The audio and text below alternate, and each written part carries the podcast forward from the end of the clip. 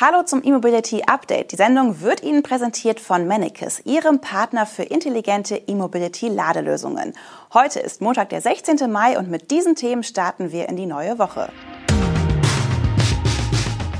Norwegen schmilzt E-Auto-Förderung ab. Bayern fördert Ladeinfrastruktur. Launch-Edition des Microlino. Renault könnte Elektroautosparte abspalten und das Ende der Reichweitenangst. Die goldenen Zeiten im Elektroauto-Musterland Norwegen sind womöglich bald vorbei.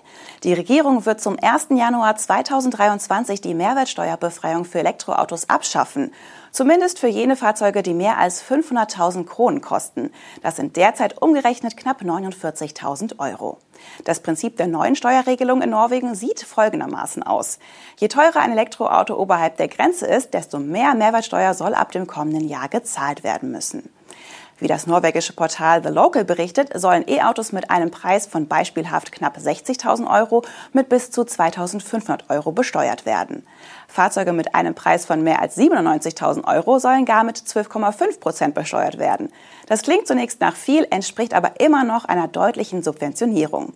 Denn der Mehrwertsteuersatz liegt normalerweise in Norwegen bei 25 Prozent.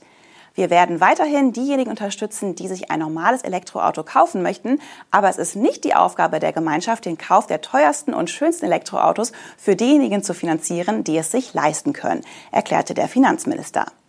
Elektroautos mit hoher Reichweite könne man heute in allen Preisklassen kaufen, so die Argumentation. Diejenigen, die sich für die teuersten E-Autos entscheiden, könnten auch einen Teil der Mehrwertsteuer an die Gemeinschaft zahlen. Der norwegische E-Auto-Verband kritisiert die Erhebung der Mehrwertsteuer. Die gesamte Elektroautopolitik steht auf dem Spiel. Das ist eine unfassbar schlechte Idee, wird Verbandschefin Christina Bu zitiert. Kürzlich war bereits durchgesickert, dass Norwegen eine Abschaffung oder Reduzierung der Privilegien für Elektrofahrzeuge bei der Steuer und der Maut in größeren Städten erwägt. Die großzügige Steuerpolitik hat in den vergangenen Jahren dazu beigetragen, dass sich Elektroautos in Norwegen sehr viel schneller durchgesetzt haben als in anderen Märkten. Bayern startet ein neues Förderprogramm für nicht öffentlich zugängliche Ladeinfrastruktur. Die entsprechende Förderrichtlinie trat am 11. Mai in Kraft und Anträge können ab Anfang Juni gestellt werden, wie die Staatsregierung mitteilte. Der Freistaat stellt eine Fördersumme von rund drei Millionen Euro zur Verfügung. Das Programm umfasst vier Fördergegenstände. Laden an touristischen Betrieben, kommunales Laden, Flottenladen und Ladepunkte für Dienstwagen bei der Belegschaft zu Hause. Beim kommunalen Laden und dem Laden an touristischen Einrichtungen sind sowohl Normal- als auch Schnellladepunkte förderfähig. Beim Laden der Dienstwagen zu Hause geht es natürlich um AC-Wallboxen. Beim Flottenladen werden Ladepunkte für unterschiedliche Ladebedarfe gefördert. Dabei muss mindestens ein Schnellladepunkt enthalten sein. Wichtig, Anträge und Zuwendungen sind nur dann möglich, wenn noch nicht mit dem Bau begonnen wurde. Die Installation darf also erst nach Erhalt des Förderbescheids erfolgen und muss dann innerhalb von zwölf Monaten abgeschlossen sein. Gefördert werden maximal 1.500 Euro je Ladepunkt oder bis zu 90 Prozent der förderfähigen Kosten. Es können bis zu 10 Ladepunkte je Standort gefördert werden. Beim kommunalen Laden liegt die maximale Anzahl über alle Ladeorte hinweg bei 9 Ladepunkten. Micromobility Systems hat die Launch-Edition seines elektrischen Leichtfahrzeugs Microlino vorgestellt. Bei der limitierten Pioneer Series handelt es sich um die ersten 999 Fahrzeuge, die in Turin vom Band laufen werden. Alle Microlinos dieser ersten Produktionsrunde sind mit einem 10,5 Kilowattstunden großen Akku für eine Reichweite von bis zu 177 Kilometern ausgestattet. Die Kabinenroller kommen in zwei verschiedenen Farben, die nur in dieser speziellen Serie erhältlich sind. Atlantis Blue und Torino Aluminium. Mit dieser Farbgebung soll der Microlino an den Mikroscooter erinnern, den der Firmengründer Wim Ubuta 1999 auf den Markt gebracht hat. Die Markteinführung des Microlino soll am 24. Mai stattfinden. Damit wird die Pioneer Series die mittlere der drei angekündigten Batterievarianten nutzen. Zur IAA 2021 hatte der Schweizer Hersteller die Serienversion vorgestellt und die technischen Daten veröffentlicht. Die kleinere Batterie kommt auf 6 Kilowattstunden, die große auf 14 Kilowattstunden. Der Motor des 435 Kilogramm leichten E-Fahrzeugs leistet nominal 12,5 Kilowatt und bis zu 19 Kilowatt in der Spitze.